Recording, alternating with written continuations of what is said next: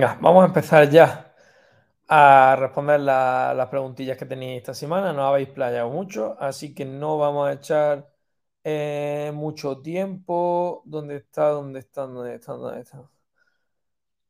Ah, aquí, vale. Suplementos que favorezcan el rendimiento, betalanina, citrulina, BCAAs y demás. Vale, de acuerdo. Voy a hablar de nuevo de, la suplementación, donde esto ya lo traté en, en otro píldora.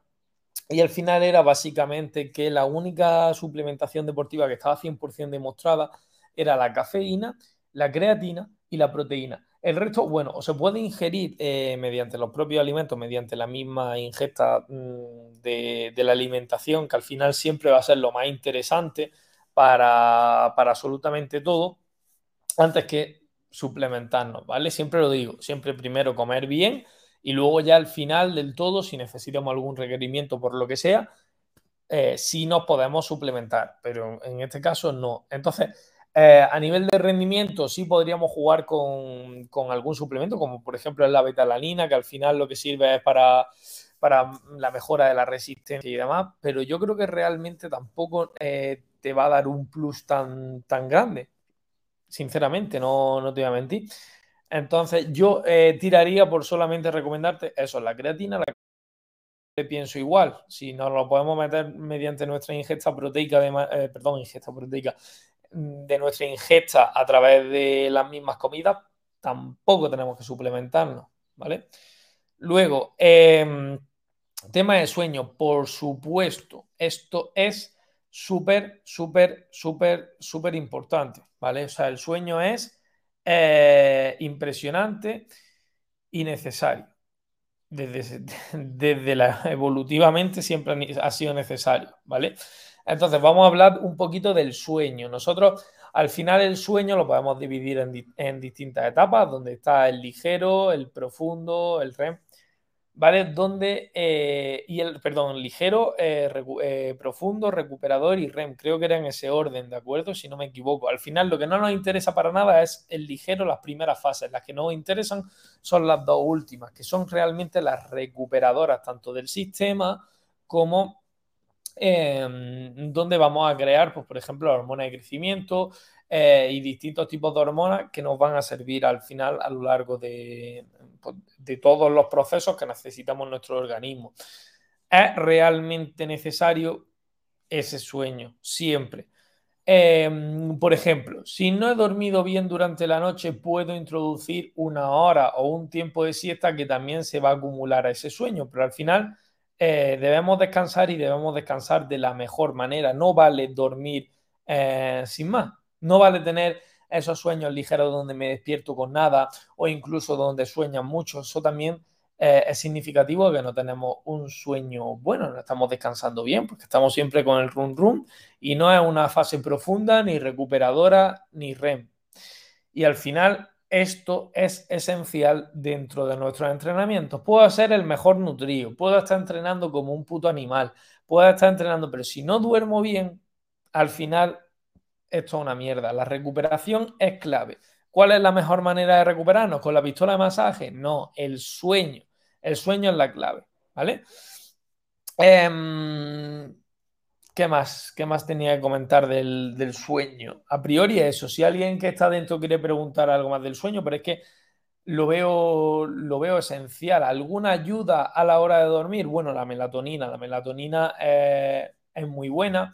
Luego también podríamos volver a hablar del estrés, del cortisol, del ratio de testosterona-cortisol. Actualmente en nuestro tipo de vida, por el estrés tan grande al que estamos sometidos, acumulados, hay un un estrés que, al final no se elimina y ese cortisol está demasiado elevado, porque nosotros evolutivamente ese cortisol se eliminaba porque solamente nos veíamos enfrentados a situaciones que eran de lucha o huida. Una vez ocurría una de esas dos respuestas, por ejemplo, si venía un tigre o luchaba, lo mataba eh, o huía de él, pues al final esa situación de estrés, que es eh, una situación, hablando rápido, Em, y sin meterme mucho en temas fisiológicos, donde el cuerpo apaga todo aquello que no es necesario, como por ejemplo la síntesis de proteínas, no, no es algo necesario en ese momento donde un león me va a cazar. ¿Entendemos? Em, donde, por ejemplo, la digestión no es un proceso interesante cuando un león me va a cazar. Mm, una vez que antes teníamos, teníamos esa lucha o esa huida, volvíamos a los niveles normales. Ahora no, ahora nuestra situación de estrés no nos encontramos ningún león por la calle. Nuestra situación de estrés se mantiene, porque es trabajo, es vida, es familia, son amigos, son situaciones diarias. Entonces el cortisol se mantiene alto. Actualmente tenemos un problemón con esto, a mi parecer. Y todo esto, todo esto también afecta al, sueño y, a la reparación de nuestros tejidos, absolutamente todo, afecta en, mucha medida. Resumiendo, para no irme por, la rama, el, sueño es esencial, esencial. imaginemos una, una silla con tres patas, donde para alcanzar nuestro máximo rendimiento deportivo estaría el entrenamiento, la nutrición y el sueño o el descanso, la recuperación en general.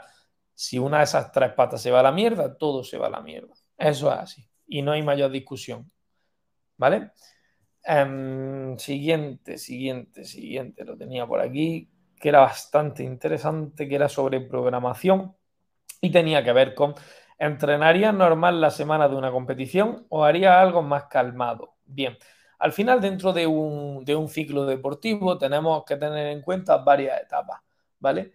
Em, tenemos que tener en cuenta que hay una preparación general, una preparación específica, un periodo de competición y al final un periodo de transición. ¿vale? Pues podemos dividirlo de manera general en esa. Luego hay distintos modelos como un ATR, acumulación, transición, recuperación, eh, uno por bloque, otro etapas, pero vamos a dividirlo de esta manera como a mí personalmente más me gusta.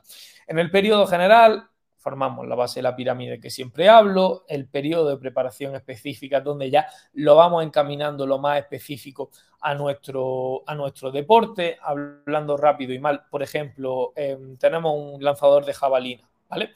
Pues en el periodo de preparación general lo tratamos de manera general, no hace falta especificar mucho, podemos hacer un, trabajo específico y demás si queremos, pero no hace mucha falta. Eh, podemos hacer press bancas, sentadillas, peso muerto, que ya veis que no tiene nada que ver con ese mismo eh, lanzamiento de jabalina, pero va a crear una base de la pirámide muy estable donde vamos a poder eh, seguir construyendo el resto de, de, elementos de esa pirámide donde estaría el lanzamiento de jabalina. Pasaríamos, una vez pasa ese proceso que depende de las competiciones que tenga mi, mi deportista, el número de competiciones, la experiencia que tenga y absolutamente todo, un periodo más grande o menos grande, o también podemos ir viendo si está consiguiendo los objetivos o no. Por ejemplo, la hipertrofia se encontraría aquí, la adaptación anatómica, fuerza máxima, etcétera. Pasaríamos a la parte específica donde ya estaría el, el lanzamiento de jabalina, donde ya sí podríamos ir introduciendo lanzamientos de jabalina o gestos parecidos a ellos o un shoulder pre a máxima potencia, o ya trabajaríamos en todos los sistemas energéticos o en la, curva fuerza-velocidad, el trabajo más específico de, de, este deporte. Y luego estaría el periodo competitivo, ¿vale? Que sería la pregunta. Imaginemos que esta semana tenemos nuestra competición. La semana que entra vamos a poner el viernes que viene, ¿vale? Hoy estamos a viernes, queda, quedan siete días. Pues bien, hay, esa parte se llama picking y mm, dependiendo de la experiencia de nuestro deportista, si es mujer, si es hombre, si el sexo, es que, o sea, depende, la edad, perdón, depende de muchísimas cosas, se, estima que entre 3 y 21 días, ¿de acuerdo? Dependiendo de la importancia de, de esta competición, le vamos a dar un picking también más o menos importante. Si a una competición que no es importante de entrenamiento, no le daría mucha importancia a ese descanso. Si es una competición que para mí, para mi rendimiento deportivo, para más, sí es importante, sí le dedicaría especial atención. Vale, Miguel. ¿Y qué cojones hago este entre estos 3 y 21 días? Vale. Hay que diferenciar si es un deporte de resistencia, un deporte de fuerza, o deportes mixtos, como por ejemplo vamos a hablar del crossfit, ¿de acuerdo?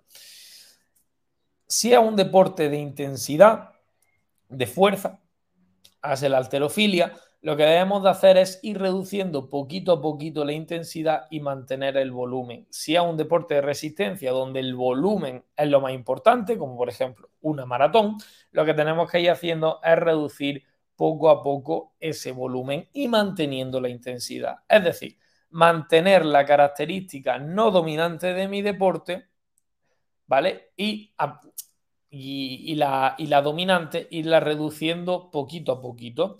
También hay que tener cuidado con eh, qué intensidad, cómo.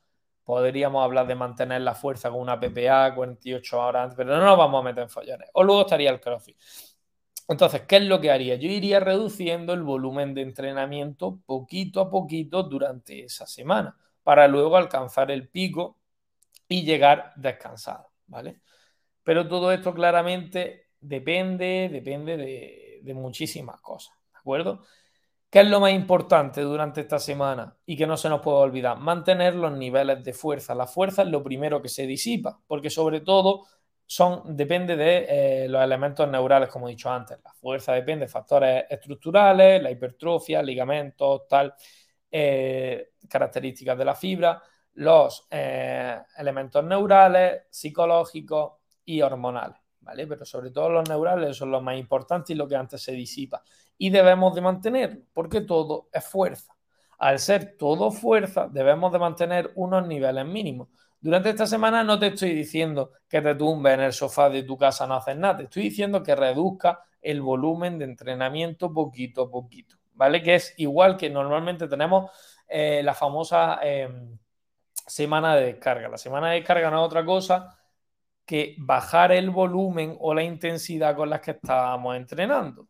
¿de acuerdo? Pero no tumbarme en el sofá de mi casa, al igual que el periodo de transición después de las competiciones, que normalmente se estima entre dos y seis semanas, más o menos, no es tumbarme en el sofá de mi casa, es hacer otras actividades o, u otras dinámicas totalmente diferentes, pero debemos de mantener el nivel mínimo, porque si no, otra vez tendríamos que empezar de cero, ¿de acuerdo? Vale. Entonces, dicho esto, eh, eh, Vale, si no tenemos ninguna pregunta más, voy a cortar el directo y nos vemos la semana que viene o algo. Si queréis que traiga algún otro eh, profesional durante, durante estos días o lo que sea, decídmelo. Vale, es más, voy a grabar